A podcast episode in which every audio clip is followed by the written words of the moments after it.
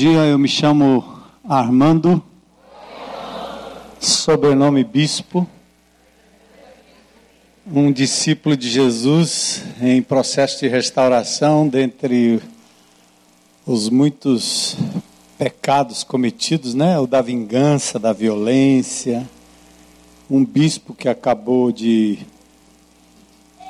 um bispo da família que acabou de fazer um atentado contra um presidenciável.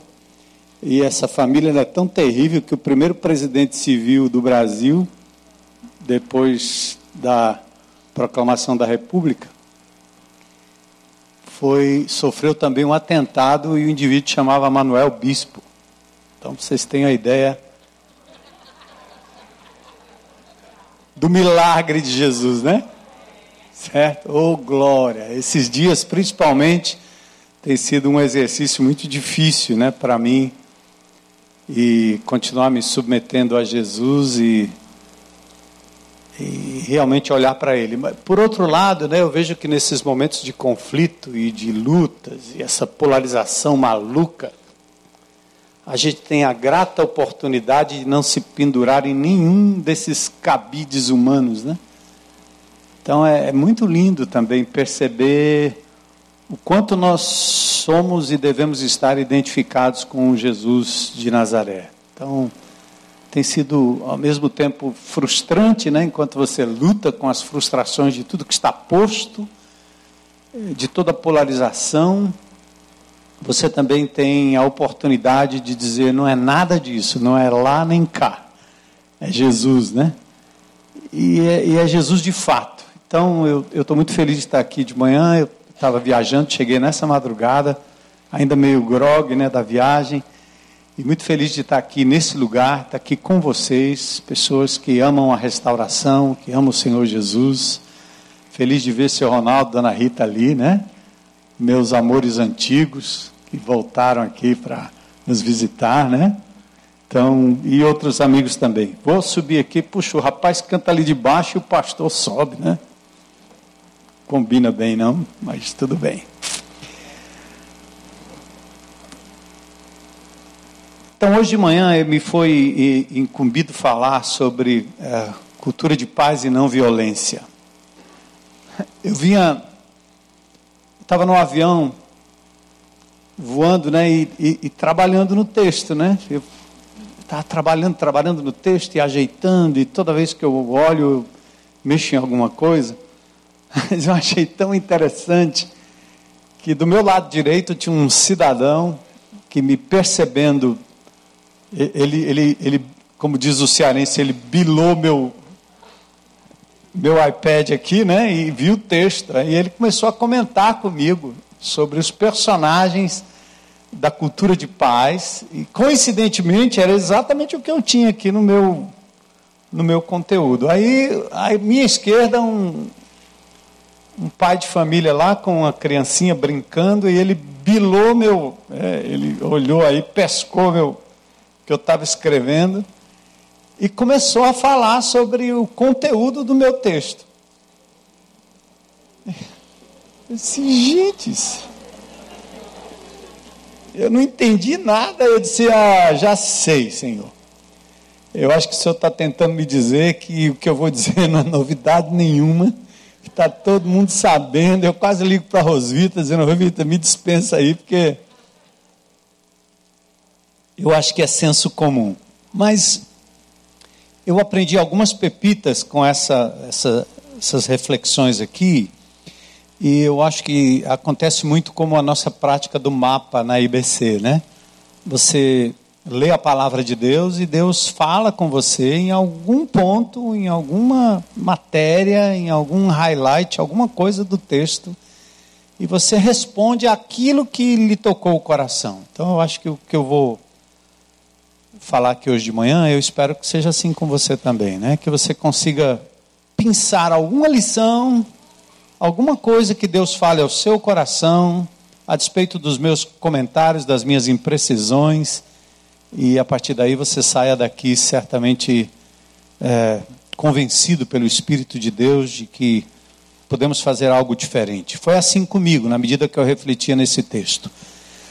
Bom, sem considerarmos a visão teológica sobre a origem e consequências do mal, ou seja, nós não estamos aqui para um tratado teológico que explica em Gênesis 3 a origem de todas as coisas. Por que tanta violência? Por que tanto roubo? Por que tanto adultério? Todo o conteúdo lindamente cantado e expressado aqui pelos artistas, né? Que gênio, hein? Tem que ir lá na IBC fazer isso aí durante o culto. Que é isso? Onde é que você estava? Né? E ali também, a dupla ali deve ter mais, né? Você disse que o grupo é maior, né? Tem que ir lá. Então, todas essas considerações são considerações teológicas. Você diz assim, a origem de tudo é o pecado, é o mal, o Adão lá atrás, e assim vai. Então, sem considerarmos a visão teológica sobre a origem e consequência do mal, não temos como concluir, fora disso, onde é que está a raiz da violência e suas ramificações. Ser humano, a ciência, o estudo, vai, vai tergiversando sobre todas essas coisas, mas parece não encontrar a fonte e suas ramificações dessa violência. Agora, é possível, no entanto, reconhecer consensualmente, seja do lado teológico, seja do lado não teológico, de que existe uma, uma, um lugar comum de onde brota a violência, exatamente dentro do ser humano.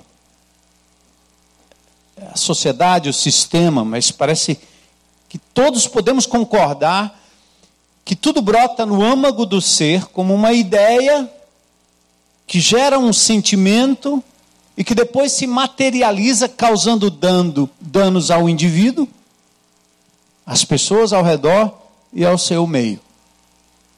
A gente volta lá atrás à ideia platônica, né? socrática, a ideia aristotélica das ideias. Né? Tudo gera numa ideia. Tudo é uma ideia. O cara teve uma ideia e ele concebe aquilo no seu ser, se envolve emocionalmente e lá vai. O mal se materializa em arma ou em corrupção. É assim. As causas são diversas e elas são terríveis. Achei interessante o termo hebraico para violência é Hamas. É exatamente um, um, um grupo terrorista palestino. Independentemente de quem tem razão na história, se Israel ou Palestina, mas o termo Hamas significa violência. É um termo que indica um trato injusto, desproporcional e danoso contra o outro ser, qualquer que seja a matéria. Em Gênesis capítulo 6, verso 11, aparece exatamente a, a palavra violência aparecendo pela primeira vez na Bíblia. E ela aparece associada a dois termos muito interessantes: violência, associada a dois termos: corrupção de um lado e morte de outro. O texto diz: a terra estava corrompida aos olhos de Deus, cheia de violência. Presta atenção que interessante. Se nós estamos falando de cultura da não violência, cultura de paz, cultura não violenta, a violência está sempre ligada, não necessariamente apenas à questão da morte, do dano que se faz ao outro a ponto de matar, mas também está relacionada à corrupção. Se você fizer aí um, um, gráfico mental do que eu estou dizendo, nós estamos exatamente retratando os opostos políticos do nosso país. De um lado, a violência contra a violência. Do outro lado, a corrupção contra a violência ou gerando violência. É, o texto bíblico, para mim, foi revelador nesse sentido. A terra estava corrompida aos olhos de Deus, cheia de violência. O clima pré-eleitoral, e nós não podemos fugir disso nesse momento, apenas manifesta as polarizações ideológicas e confirma o diagnóstico bíblico que associa violência às ameaças de morte e à famigerada corrupção. Quem corrompe, quem se corrompe, o corruptor, o corrompido, a corrupção gera violência a tentativa de matar, tirar a vida, também, obviamente, desde a primeira agressão, gera violência.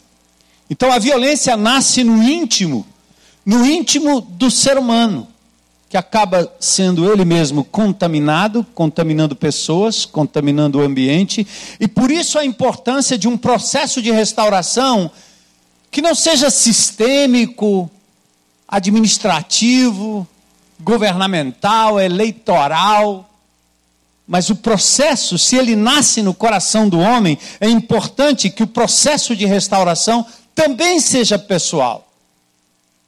Uma pessoa de cada vez. E às vezes nós não temos paciência e achamos que, se tratarmos a questão do ponto de vista sistêmico, é por isso que nós nos, nos apegamos a causas grandes causas, achando que vamos resolver o problema da violência, não se resolve porque parte do coração do indivíduo. E aí, o remédio também tem que ser pessoal.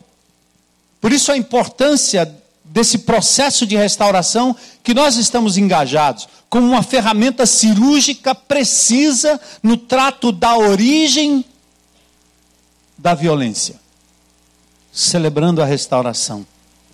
É interessante, né? O CR, nos três primeiros pontos, né? Os três primeiros passos, ele é absurdamente pessoal. Aliás, toda a temática, todo o desenvolvimento, toda a prática do CR é pessoal. Sou eu. Eu.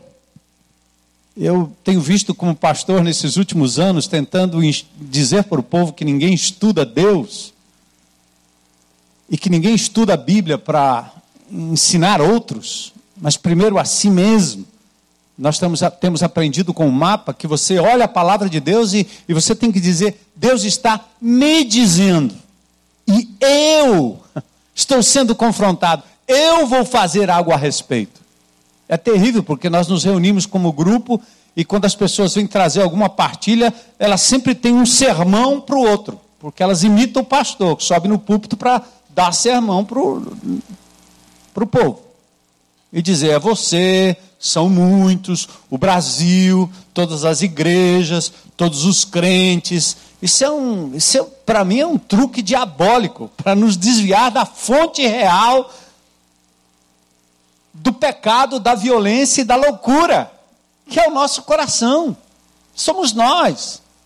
Então, o CR é lindo, porque ele diz: admito ser impotente diante dos meus comportamentos compulsíveis compulsivos, perdão. A minha vida está desgovernada, sou eu o problema. Acredito que um poder superior a mim mesmo pode restituir a minha sanidade, não a do meu marido, nem da minha filha, nem do meu patrão, nem do meu empregado, nem do meu primo, nem do meu pastor, nem do meu líder.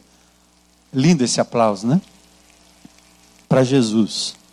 Então, olha que coisa tremenda. É por isso que eu acredito no CR, né? nos princípios. E, e no, no, terceiro passo, eu decido entregar a minha vida. Não a do meu marido, não a da minha mulher, não a do meu patrão, não a do meu pastor, não a do meu irmão, não das igrejas, dos planetas, dos partidos, dos candidatos. É a minha vida, cara. Então, assim, nós não culpamos o outro, não culpamos o sistema, não culpamos a família, não culpamos o governo, mas assumimos nossas falhas de caráter incluindo a nossa propensão à violência. E olha, eu sei muito bem o que é isso. Como um bom bispo, descendente de Lampião, eu sei exatamente o que é vingança. Quando eu soube que um determinado partido foi na porta de uma igreja evangélica aqui no nosso estado, né, nossa cidade, para fazer uma besteira, ah, lá dentro, no meu ser lampiônico, eu pensei, ah, se eles fazem isso comigo. E de repente Jesus diz: Não, não, bispo, não desce da cruz, bispo. Não, não, bispo. Não, não, não, não. Eu posso até convocar um traficante para lhe defender, mas não vai ser você, não. é não? Quem sabe a história da IBC sabe do que eu estou dizendo. É não? Tiago esclarece e reforça a tese. E eu estou dizendo isso para lhe estimular a investir na restauração, no CR, e nessa abordagem que vai ao encontro ou de encontro ao indivíduo. Tiago escreve: De onde vêm as guerras? Quer saber? Tiago 4:1 De onde vêm as contendas que há entre vocês? Quer saber? Não vem das paixões que guerreiam dentro de vocês? Percebe? O irmão de Jesus diz: Ó, é lá dentro, eu aprendi com ele. Eu não gostava dele, mas ele me convenceu. Meu irmão me disse, me falou que os maus desígnios procedem do interior. E aí Tiago repete isso. Guerras, polemoi, contendas, guerras. O fato é que nós estamos em constante guerra contra Deus, conosco mesmo, nossas emoções, nosso corpo, nossa vontade, guerra uns com os outros, guerreio contra as minhas limitações, contra o meu passado, contra o presente, faço guerra e faço da guerra e da violência o meu futuro possível. Como se eu pudesse resolver as coisas com a violência. Lembro de novo ligado à corrupção e à morte. O estado de guerra faz brotar a violência contra Deus, contra nós mesmos, contra o próximo e contra o nosso meio ambiente. O nosso modo default ou default não é de paz, é de guerra. Divisão, contenda como cenários próprios para a manifestação da violência. Nesse caso, nós alimentamos e criamos ao nosso redor, querendo ou não, uma cultura da violência. E, e nós nem percebemos. Nossa linguagem é violenta. pastor Carlos Queiroz, né, o, o Papa dos Evangélicos, ele é meu amigão. Eu gosto de andar com ele e conversar com ele. E ele diz: Eu não acredito. A linguagem dos cânticos congregacionais é uma linguagem de violência. Posso pisar numa tropa. Como é que pisar na tropa? É uma linguagem da guerra, e fui, conquistei e tal, e, e a gente gosta desse negócio, bélico. É a cultura da violência, não é não? A gente não descobriu que nós saímos do Velho Testamento, que teve o seu lugar, teve o seu contexto, que do ponto de vista da revelação progressiva nós temos que compreender tudo que Deus fez do Velho Testamento, usou guerra sim, mandou matar sim, mas veio um novo Moisés. E o Sinai perdeu o seu lugar para o monte da transfiguração, das bem-aventuranças e acabou no Monte do Calvário, né? onde ele não mata, onde ele não é violento, mas é vítima e se põe como vítima da violência, voluntariamente. Talvez eu esteja revelando aqui nessa frase que eu acabei de dizer, uma das maiores lições que eu captei para a minha vida meditando nessas coisas. Para os ímpios não há paz, diz o meu Deus. Isaías 57, 21. Por isso a paz é a única esperança plausível, não só para conter, como para eliminar qualquer resquício de violência no mundo, na igreja e em nós mesmos. E isso tem que começar pelo indivíduo, seus relacionamentos e seu meio. Aí vem Jesus, o príncipe da paz e eu me preocupo com o fato de que nós conseguimos articular mentalmente, conseguimos cantar e falar sobre coisas do cristianismo que nós não entendemos de verdade como é que isso se processa na vida real. Como é que nós incorporamos isso? Como é que esse Cristo do discurso encarna de verdade no meu dia a dia?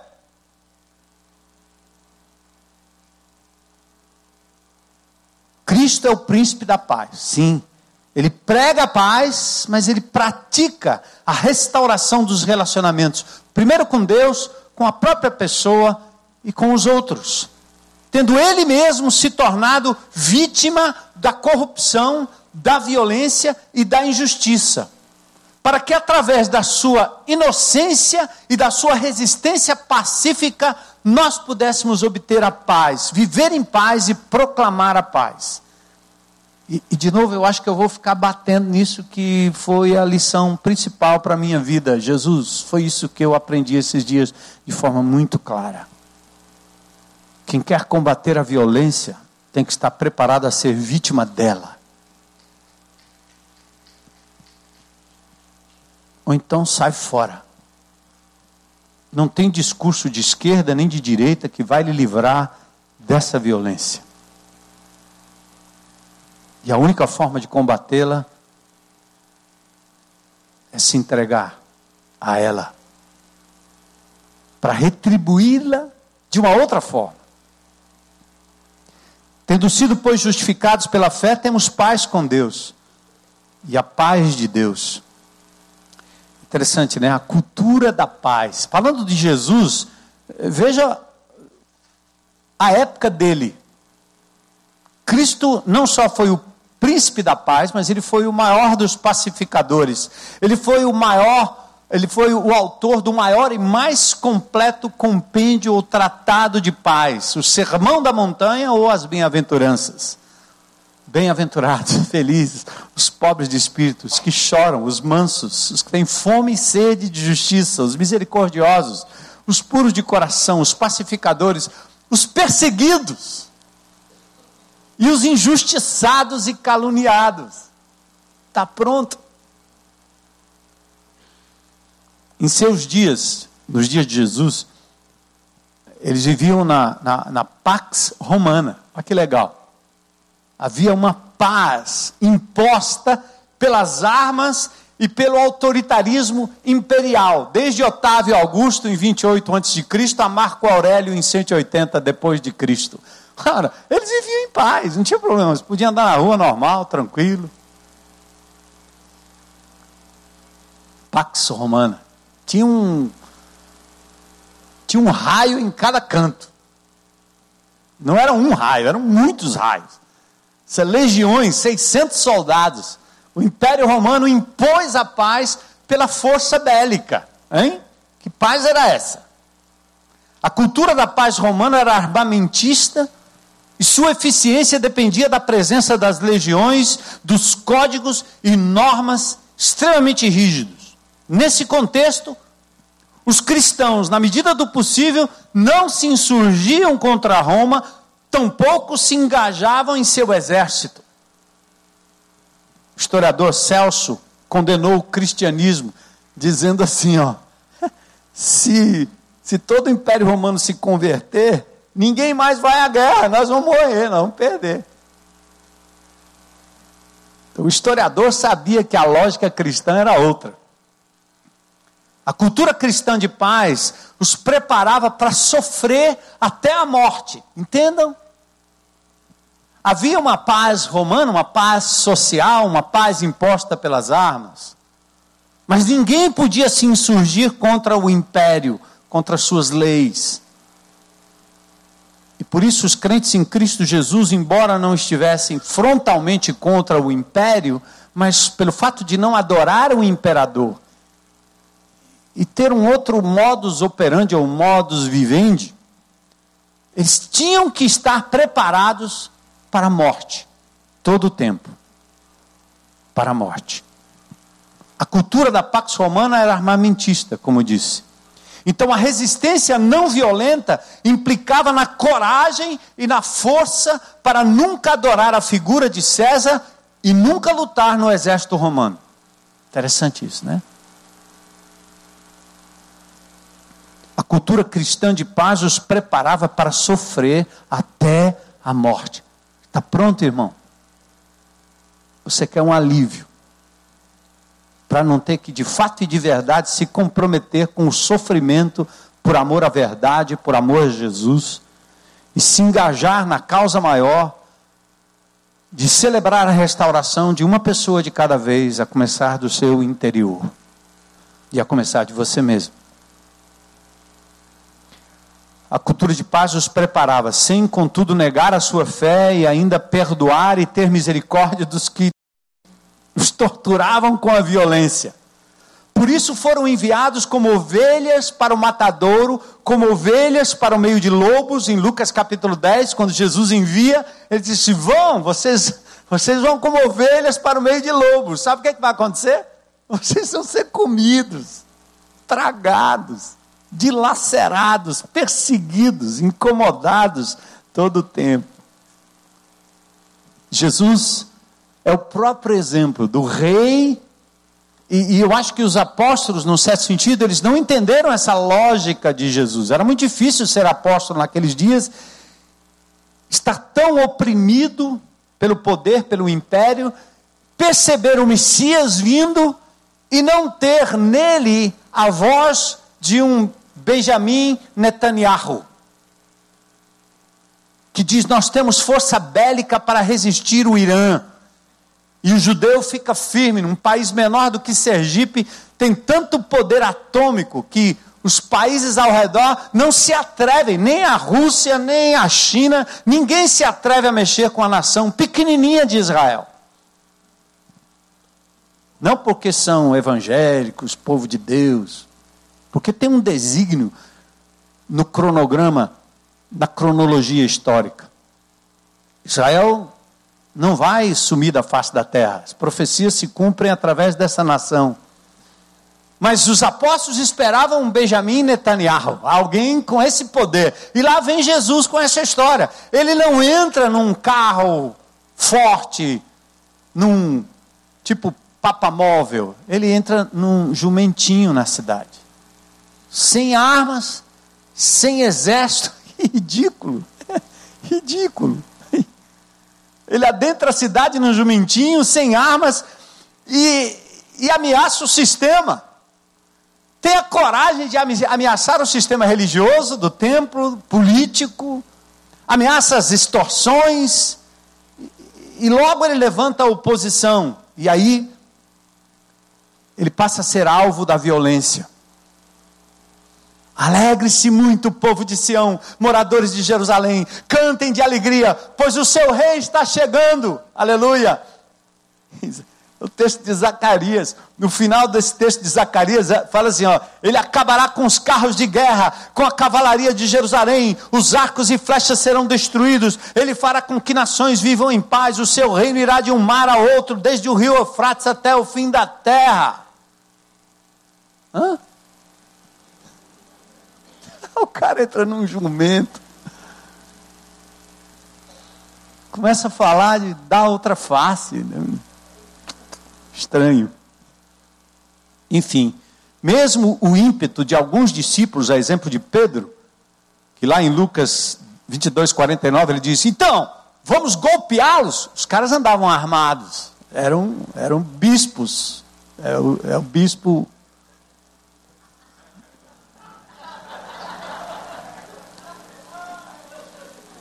É, os caras estavam armados lá. Aí Pedro disse: e aí, vamos golpear esses caras com a espada? Ele era tão bom, né, que eu não sei se ele quis matar o pobre do Malco ou se ele errou. Mas mesmo o ímpeto dos discípulos não deram cabimento a uma postura que não fosse a promoção da paz, pela reconciliação, pelo perdão, pela resignação, até o martírio em nome do príncipe da paz e sua cartilha que norteou a cultura proferida no Sermão do Monte.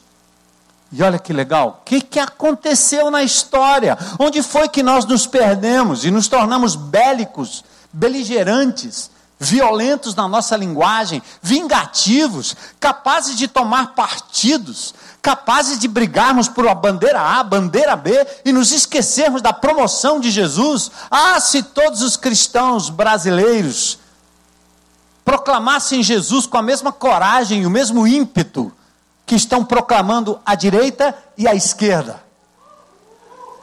Não é não?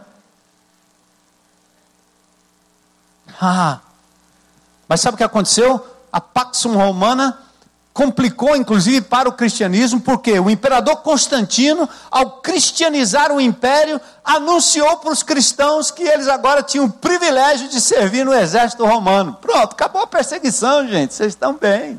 Olha aí. A paz.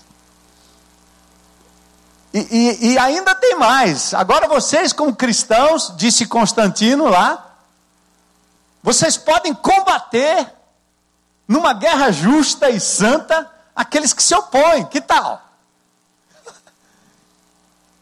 Olha aí. Abandonaram o sermão do monte, abandonaram o príncipe da paz e se tornaram agora adeptos do sermão de Constantino e do Império Romano. Foi bom, hein? Você pode combater os inimigos com a nova cultura da guerra justa. Abandone o sermão do monte e o seu apelo de amar o inimigo para o sermão da morte, da corrupção e da retaliação. É isso aí. Destilando ódio contra os irmãos. Agora pode, debaixo de Constantino. Mas a cultura da paz preservou um remanescente. Ao longo dos séculos, minorias cristãs preservaram a cultura da paz sobre a bandeira da não violência, embora semeando justiça e resistência resignada aos ditames da cultura imperial e religiosa. Sabe, um grande ícone, eu não vou falar aqui da história porque o tempo não permite, mas eu vou só pular para um ícone dessa resistência pacífica, não violenta: Francisco de Assis, século décimo terceiro, né? Um guardião do evangelho da não violência. Ele apontou para o exemplo de Jesus e conduziu os cristãos a uma nova maneira de se viver comunidade. Quando ainda jovem, ele de fato serviu até numa tropa local, mas logo se convenceu de que a não violência seria a melhor maneira de promover a cultura de paz, segundo o ensino e prática de Jesus. Ele voltou ao início de tudo, ele voltou às origens, ele fundou uma comunidade que se recusava a pegar em armas, dedicando-se a viver e a ministrar a pobreza e cumprimentava as pessoas com a palavra pace e bene, paz e bondade. E aí o cristianismo foi, num certo sentido, pela providência de Deus, que sempre guarda um remanescente. Eu queria tanto, nesse momento da história, ser um desses, mesmo que seja para morrer. Inspirados por Francisco de Assis, muitas ordens e comunidades religiosas priorizaram os atos de compaixão, tendo na caridade, no amor, a sua bandeira, segundo o Evangelho de Jesus, mesmo sendo meu inimigo. E no período da reforma e da contra-reforma protestante, a cultura da não violência encontra eco em alguns movimentos, menonitas, anabatistas e outros que inclusive serviram de base para culturas abolicionistas. Foi por eles, o cristianismo, que preservou o sermão do monte, não o sermão da morte, conseguiu fazer revoluções tremendas. Chamadas causas libertadores, abolicionistas, trabalhistas, sufragistas, pacifistas e outras. E a história testifica que, embora a igreja tenha se envolvido em guerras e conflitos promotores da violência, muitas comunidades e mártires, como Gandhi, não cristão, mas baseado no Cristo do monte, da cultura da não violência, pregou e viveu a paz como cultura da não violência. Aliás, nosso maior exemplo de ativismo pró-cultura da paz e não violência foi um pastor batista, Martin Luther King Jr. Ele disse: a não violência é o caminho dos fortes. Segundo ele, só a resistência não violenta resiste.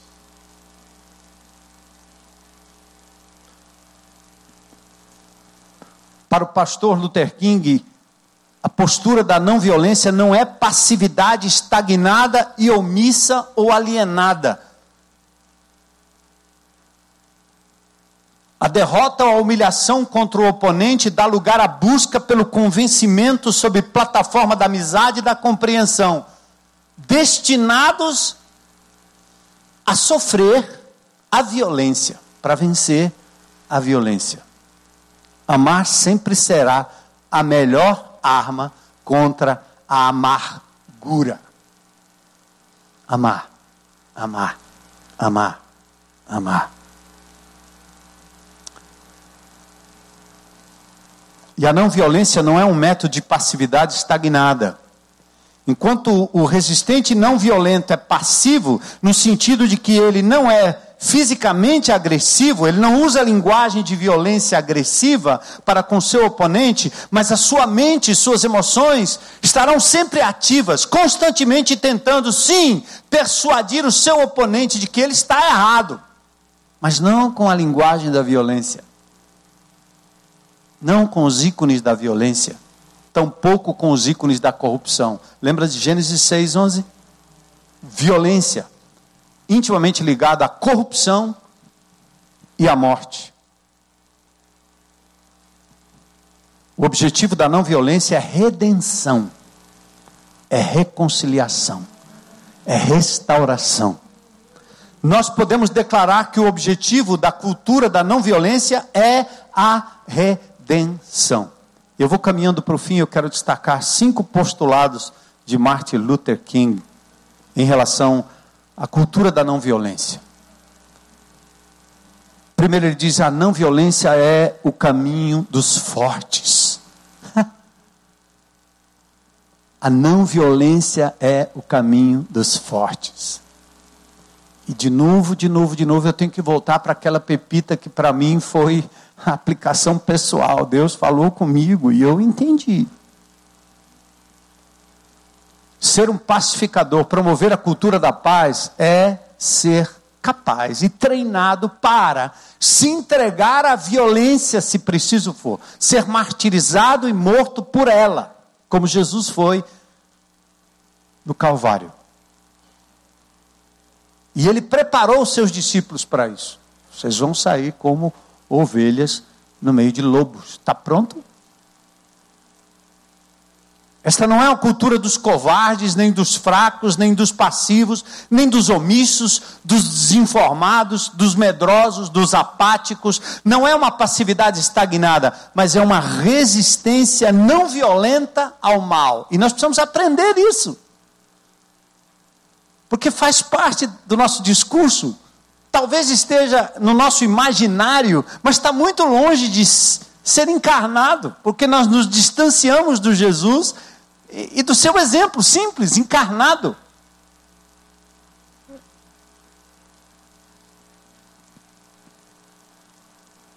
Estou lendo umas obras de Stanley Jones. E ele fala que nós estudamos o sermão do monte, mas não é o sermão do monte, é o homem do monte.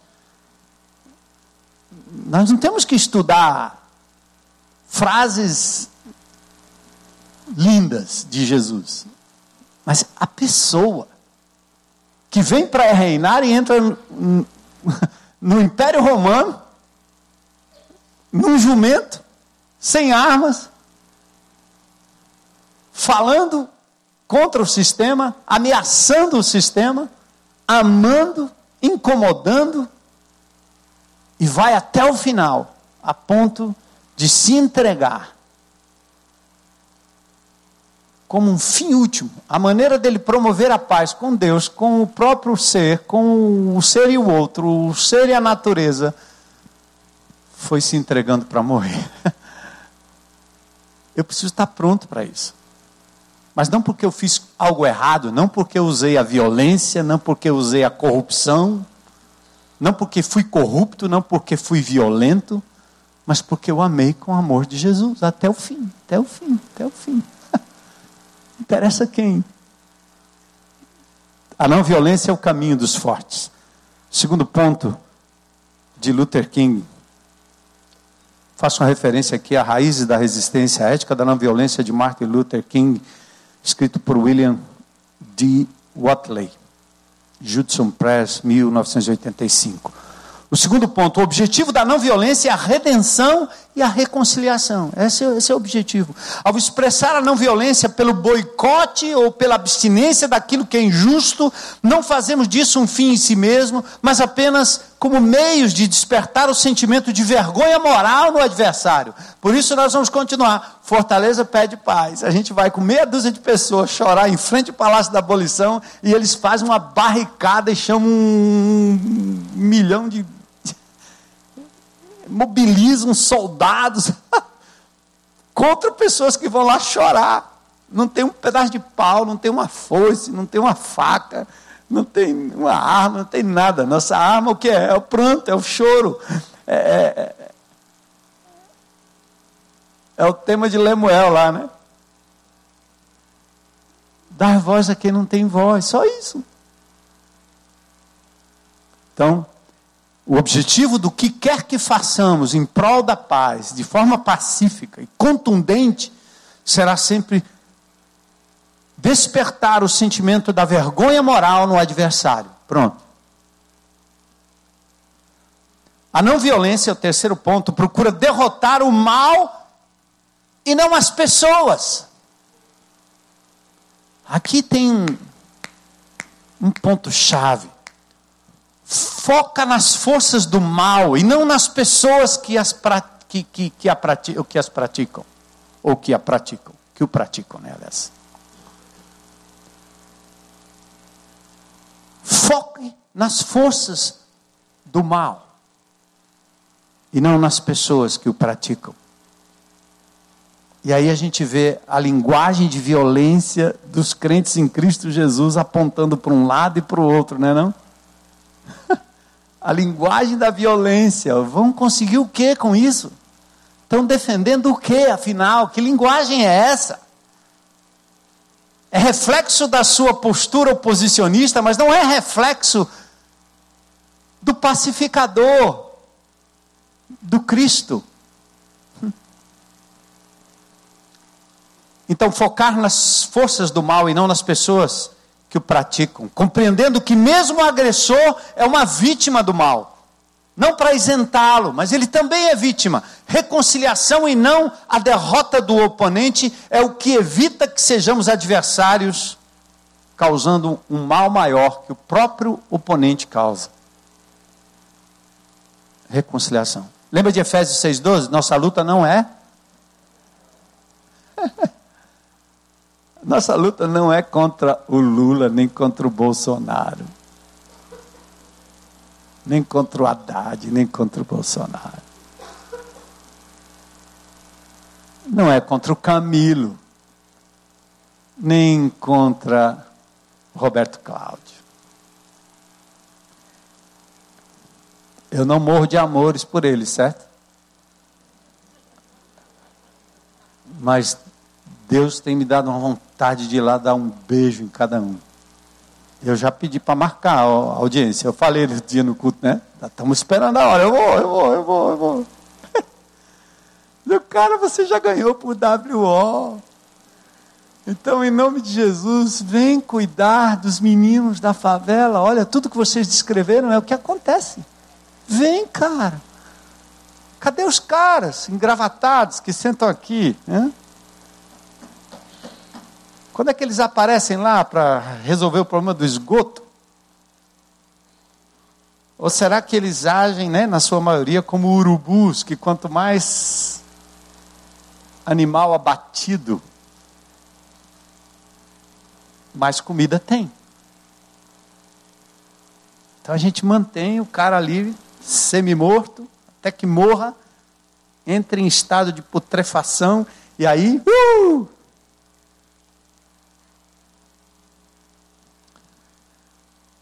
Então, é muito importante a gente conseguir fazer essa diferenciação. Outro ponto, o quarto. A não violência aceita o sofrimento e os golpes sem revidar.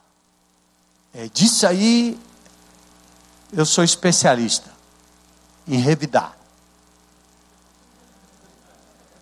Vocês pensaram que era o contrário, né? Ai, que vontade! Hein? Minha amada esposa que me levou a Cristo, convertida desde os sete anos, estudou na mesma escola que eu, sofreu, porque eu vivia fechando a escola dela, botando os professores tudo num canto, confusão, greve, com a garrucha velha de dois canos. O tiro saía assim. Eu nunca matei ninguém, mas é metida pistoleiro, é. 1900 e nada, né? Hein? Ah, é muito bom você ir lá e resolver na pau.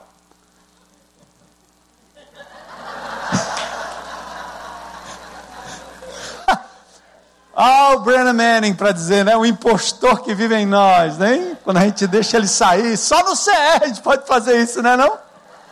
Esse, na igreja normal a gente é excluído.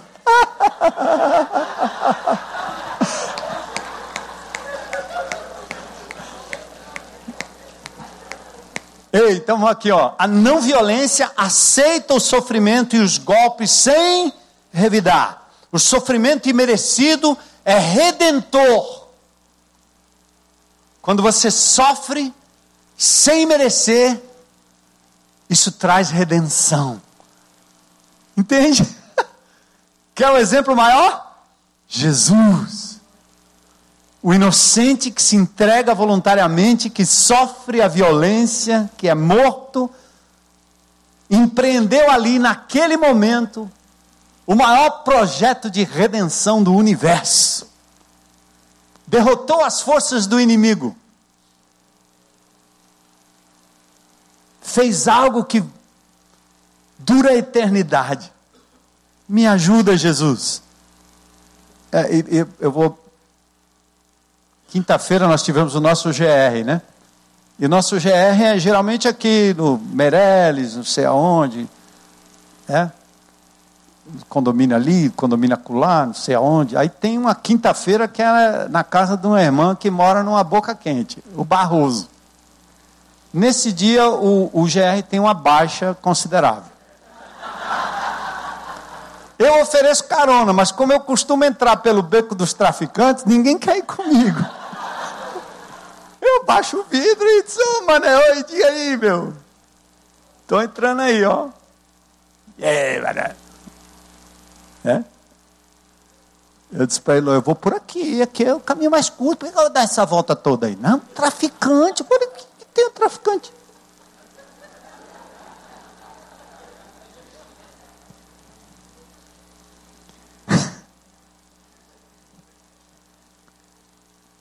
Aí abaixa, né? Aí, então, eu estava me preparando para essa, essa palavra aqui, aí uma, uma mulher, lembra, Ló, aquela senhora, dando testemunho, Gente, ela, ela falava rindo, assim, com a cara de anjo. Meus irmãos, eu quero dizer para vocês a maravilha que é o sofrimento, a perda. Ela mora no Barroso, certo? E ali a mulher faz bolo e, e ajuda o povo e ajuda as pessoas. Ela diz que a, a, o negócio é tão terrível que os comerciantes, eles colocam as lâmpadas do lado de fora, à tarde eles tiram. Chega uma hora da noite que tem que arrancar a lâmpada lá. Pode iluminar até uma hora, depois tem que tirar, porque senão no outro dia não tem mais lâmpada. E ela disse: Eu coloquei a minha lâmpada lá, eu não sei porquê, mas ela está lá uns quatro meses já. Porque aquela mulher é uma emissária de Jesus, da paz, não é não? Mas ela só fala em sofrimento, não tem triunfo, não tem nada. Ela rindo. Não foi, bem? No, no, no, na quinta passada, nós ficamos todos, hein, Lô? Um negócio... Foi demais aquilo ali. No Barroso, pouquinha gente, só os coxos e os aleijados. No banquete. Mas não, muitos tiveram compromissos outros.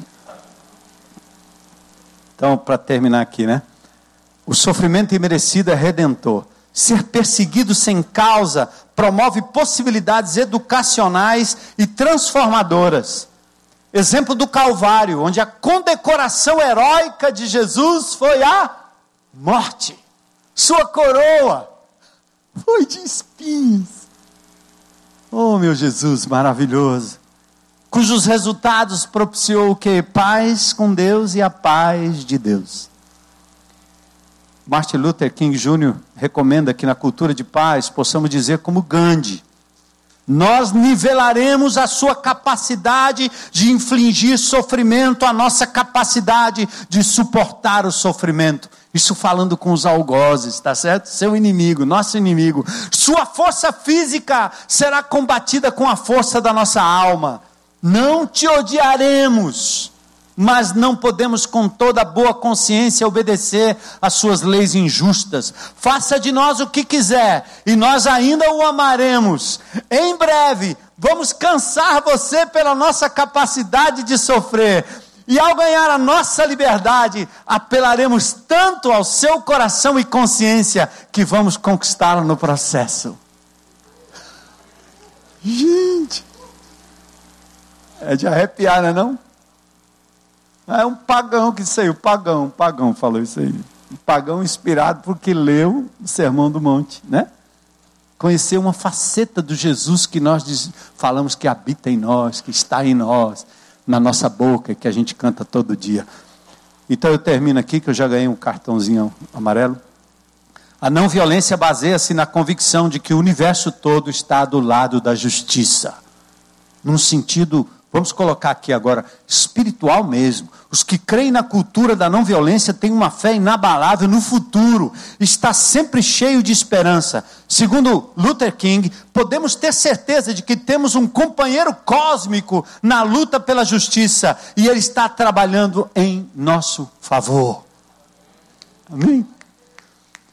Podemos e devemos usar todos os meios não violentos para lutar pela paz, sabendo que seremos perseguidos ou presos, mas estaremos forçando o oponente a lidar com a injustiça e promover o caminho da paz.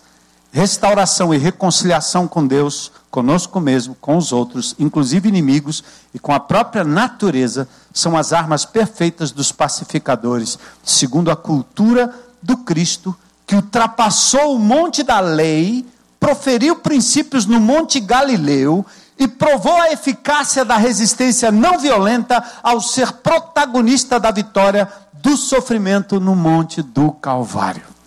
Essas imagens ficaram muito claras na minha mente esses dias. O crente, na não violência, ele tem fé profunda no futuro. Ele sabe que em sua luta pela justiça tem um companheiro eterno. Glória a Deus. Glória a Deus. Senhor, ó oh, profundidade da riqueza, da sabedoria, do conhecimento do Cristo encarnado, morto e ressurreto. Senhor, que, que momentos preciosos estamos vivendo na história do nosso país. Que momentos preciosos vivemos na nossa própria história. Lutas, sofrimentos, frustrações, por vezes, porque estamos em guerra dentro de nós mesmos. E nós precisamos de Ti, Senhor. Precisamos da tua paz, precisamos do teu exemplo cada vez mais vivo em nós. Talvez esses dias mais do que nunca eu preciso dizer ao meu Senhor: viva sua vida através de mim, Jesus. Eu não aguento mais. Não me deixa tirar os meus olhos de ti me faz um propagandista da tua, da tua paz, do teu amor, do teu exemplo acima de tudo.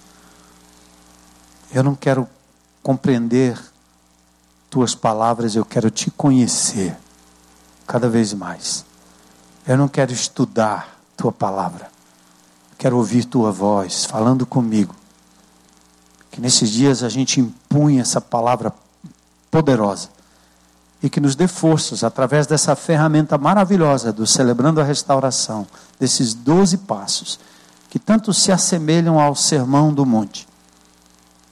Que assim possamos alcançar o indivíduo, as comunidades, que bairros, que nesse Brasil todo e mundo afora sejamos bem-aventurados por celebrarmos um dia de cada vez, uma pessoa de cada vez, a restauração e a não violência. Nós pedimos isso em nome de Jesus.